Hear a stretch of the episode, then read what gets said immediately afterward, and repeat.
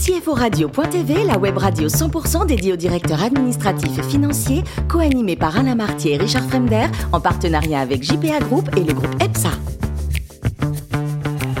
Bonjour à tous, bienvenue à bord de CFO Radio. Vous êtes 11 000 DAF et dirigeants d'entreprise abonnés à nos podcasts. Merci à toutes et tous d'être toujours plus nombreux à nous écouter chaque semaine. Vous le savez, vous pouvez réagir sur nos réseaux sociaux, notre compte Twitter CFO Radio-du-bas TV. À mes côtés aujourd'hui pour co-animer cette émission, Damien Potvin, président de JPA Group, présent dans 80 pays, Arnaud Pasquier, associé Strafi chez EPSA, opération et procurement. Bonjour messieurs. Bonjour Richard. Bonjour Richard. Aujourd'hui, nous recevons par téléphone Amaury Devavrin, directeur administratif et financier chez Xenotera. Bonjour Amaury. Bonjour. Alors vous êtes euh, d'origine lilloise, d'une famille industrielle, vous faites euh, polytechnique, mais l'administration c'est pas trop euh, là où vous voyez votre avenir et vous prenez des fonctions de directeur général chez Paris Normandie. Quelle différence vous faites entre ces deux mondes, entre le monde du privé et du public si j'ose dire? Ben, le monde du privé, euh, le monde du privé fonctionne avec euh, une obligation de délivrer de résultats, euh, et on peut tirer une entreprise privée par la qualité, par les délais, parfois par les coûts, mais une administration c'est parfois plus difficile.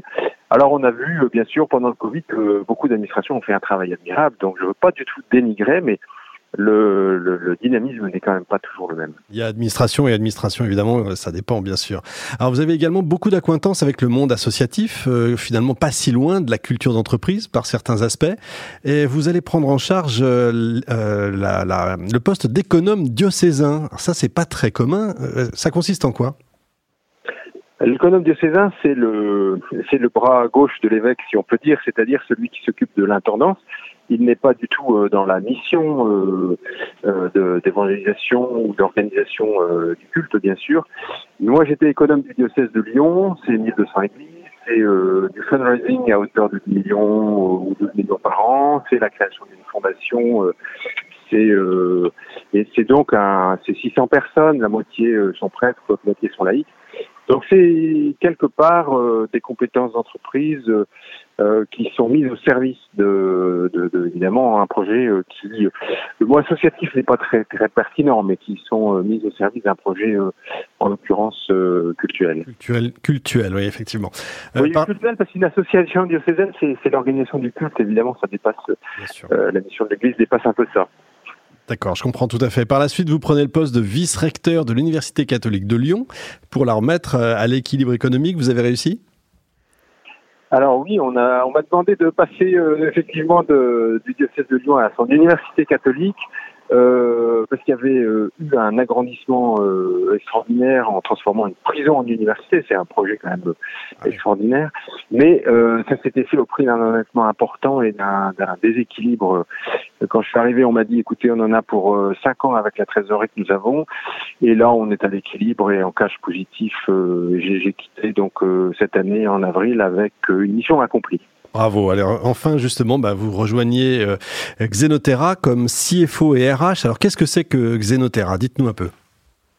Alors Xenotera, c'est une biotech, comme on dit, qui euh, occupe aujourd'hui 17 euh, personnes. Il y a un an, c'était 8 personnes, et qui sur la base d'un certain nombre de brevets, euh, développe des médicaments avec euh, des anticorps euh, animaux. on a quatre grands projets, dont quatre grandes lignes de, de projets. un contre le Covid qui a été beaucoup relayé dans la, dans la presse et la radio-télé. On a aussi un projet pour la transplantation, transplantation rénale, et des projets de anti-cancer qui, eux, ne sont pas encore en, en phase d'essai clinique, mais en phase assez prometteuse sur le plan euh, euh, des essais en laboratoire et sur animaux. Très bien. Arnaud oui, Amaury, euh, vous avez mis vos, compétences, on l'a dit, au, service d'institutions non lucratives. Aujourd'hui, donc, vous êtes dans, cette biotech Xenotera. qu'est-ce que qu'est-ce que vous pensez de la valorisation atteinte par toutes sortes de sociétés de, biotechnologie aujourd'hui on, a récemment parlé de, la reprise d'HTL euh, pour plus d'un milliard. Euh, qu'est-ce, que, qu'est-ce que vous pensez de ces niveaux de valorisation? Euh, la valorisation d'une biotech, j'ai eu l'occasion de m'en apercevoir en, ayant euh, cette levée de fonds que nous avons fait euh, là au mois de, juin.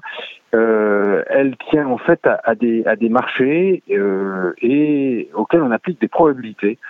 Et donc effectivement, sur des marchés qui peuvent être très importants, on arrive à des valorisations qui sont tout à fait impressionnantes et qui surtout sont exponentielles en fonction de la probabilité d'arriver sur le marché des produits, parce qu'évidemment un essai clinique sur la sûreté n'est pas un essai sur euh, l'efficacité et encore moins un essai euh, à valeur statistique permettant une autorisation de mise sur le marché. Mais une autorisation de mise sur le marché, sur un marché de 1 milliard d'euros dont vous espérez prendre 10 à 15% bah, bien sûr on arrive à des chiffres très très élevés. Et donc aujourd'hui, votre, quotidien chez, chez Xenotera, c'est d'essayer de convaincre de, des investisseurs de rejoindre l'aventure ou, c'est plus l'organisation de, de, cette de cette entité qui grossit, euh, vous, vous l'avez dit, hein, de façon exceptionnelle bah, Les investisseurs, ils n'arrivent pas tous les jours. Ils arrivent, euh, ils arrivent à des moments qu'on qu'on peut encore à peu près décider. Donc là, on a eu en juin cette augmentation de capital. On aura peut-être euh, en 22 ou 23 d'autres étapes qui seront utiles si les si le news flow euh, permet d'annoncer euh, l'évolution des projets de manière intéressante, mais au quotidien, on structure parce qu'on ne fait pas passer une entreprise de 8 personnes à 40 en 2-3 ans euh, sans, euh, sans avoir besoin de la structurer, de gérer les relations, les contrats. Donc il y a une vie quotidienne de l'entreprise et, et, en même temps anticiper, comme vous le dites, les futurs investisseurs. Mais ça, c'est pas, c'est pas au quotidien. Damien. Bonjour Amaury. Ça doit être stressant quand même pour un DAF euh, de calculer, enfin de compter entre guillemets que les charges et de pas avoir de chiffre d'affaires sans forcément voir la voie où est-ce que vous allez arriver.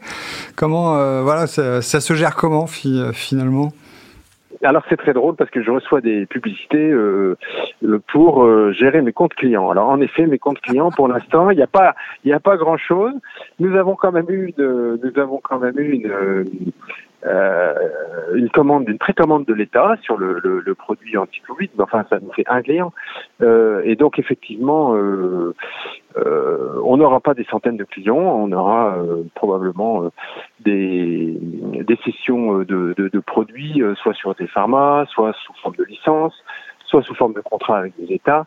mais la différence euh, entre une biotech et puis les autres tech, hein, sur un fintech ou euh, IT, etc., c'est qu'on a un chiffre d'affaires qui euh, qui est longtemps euh, nul et qui euh, devient tout d'un coup euh, potentiellement très important. Hmm. Oui, c'est très particulier à gérer. Oui, et du coup, les valorisations, en effet, obéissent à, une, à des règles, à des règles un peu originales. Oui, effectivement, parce que c'est une expectative. Enfin, on ne sait pas si on ira jusqu'au bout de telle ligne ou tel produit. Donc, en interne, vous avez envisagé des cycles d'investissement sur une période de combien de temps? 5, 10 ans, un peu moins? J'ai compris que c'était des visions courtes, c'est ça?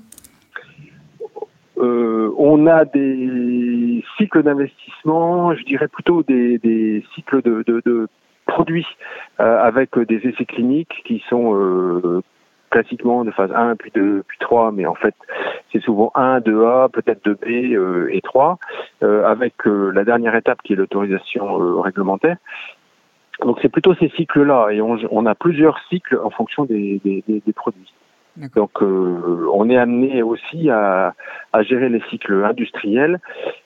Alors comme on est une biotech, on a une part euh, très très significative de notre industriel qui est sous-traité bien sûr. Ah d'accord.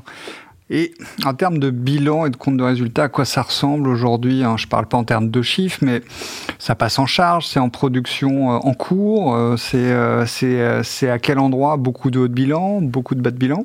Dans notre bilan, on a donc depuis notre euh, augmentation de capital, on a euh, on a un capital, qui a monté. ça, ça va, c'est voilà.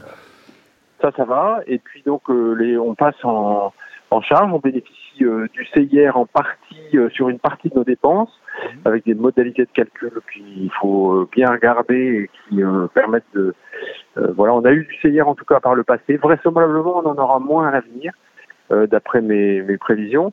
Et, euh, et puis euh, voilà, les choses passent, à, en charge. On, ne passe pas la, nous, en tout cas, la recherche et développement en IMO en cours. Oui, parce que pour l'instant, vous savez pas si le produit va aboutir. globalement, voilà, on n'est pas dans un développement d'un logiciel ou d'une technologie où on connaît déjà le marché. C'est pour l'instant, vous avez une incertitude tant que la formule précise qui fonctionne n'a pas été validée sur un marché, vous ne pouvez pas encore l'activer. Oui, on ne sait pas si. La question n'est pas de savoir si on passera de 100 à 1000 clients, mais la question est de savoir si on, aura une autorisation. Oui, c'est ça. Ce qui fait que rétrospectivement, on pourrait passer ses dépenses en libre cours. Mais c'est pas raisonnable. Non, non, je suis, euh, je suis tout à fait d'accord avec vous. Ça cache, on cache sous le tapis certaines choses. Euh, non, non, mais c'est, euh, ça, ça doit pas être évident. Est-ce que votre rôle là-dedans, c'est aussi de dire non, on ne dépense pas là-dessus parce qu'il faut gérer la trésorerie, il faut anticiper 20 mois d'activité, 20 mois de recherche ou, ou pas du tout?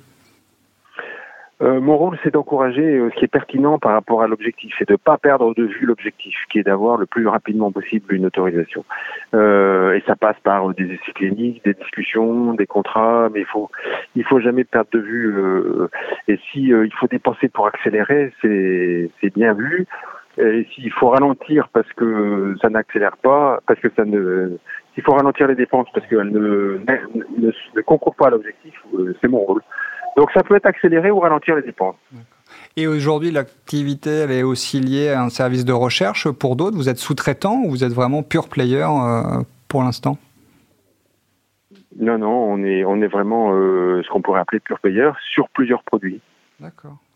Et c'est euh, et en fait c'est parti d'une plateforme si vous voulez qui permet euh, qui permet de d'utiliser des anticorps animaux euh, dans une grande variété de dans une grande variété d'usages et je pense que si, si, tout ça va bien euh, d'autres produits peuvent naître derrière euh, sur la base de la même plateforme. Non, je trouve ça génial. Enfin voilà, c'est français, c'est bien, ça, ça peut avancer. Mais c'est quoi la plateforme? Alors quand on me dit ça, je vois, voilà, je, pour moi, on, je parle, on parle souvent d'Internet, une plateforme, ok, on sait ce que c'est, mais là, sur la biotech, je vois pas du tout ce que c'est. Les biologistes vont me hurler dessus s'ils m'entendent, mais je vais essayer de simplifier en disant que finalement le cochon n'attrape pas le Covid. C'est parce qu'il génère des anticorps puissants. Et donc, euh, bah, ces anticorps, euh, notre plateforme permet de les, euh, de les injecter à l'homme euh, d'une manière qui euh, euh, qui ne, ne l'affecte pas et, et, donc ces anticorps on en profite. Mais maintenant il y a beaucoup de beaucoup de produits que des animaux combattent mieux que moi, mieux, que l'homme. D'accord. c'est fascinant. Ça. Voilà. Et cette, cette plateforme permet vraiment de bénéficier d'anticorps animaux. Voilà le, le gros plus, c'est ce que certains brevets euh, détenus par l'entreprise permettent. Et entreprise française euh, nantaise, hein, c'est ça? Nantaise, voilà, nous sommes nantais, euh, fiers de l'être, et, et, on pense rester avec avec notre effectif qui grossit à Nantes, où il y a un pôle de biotechnologie qui est assez intéressant.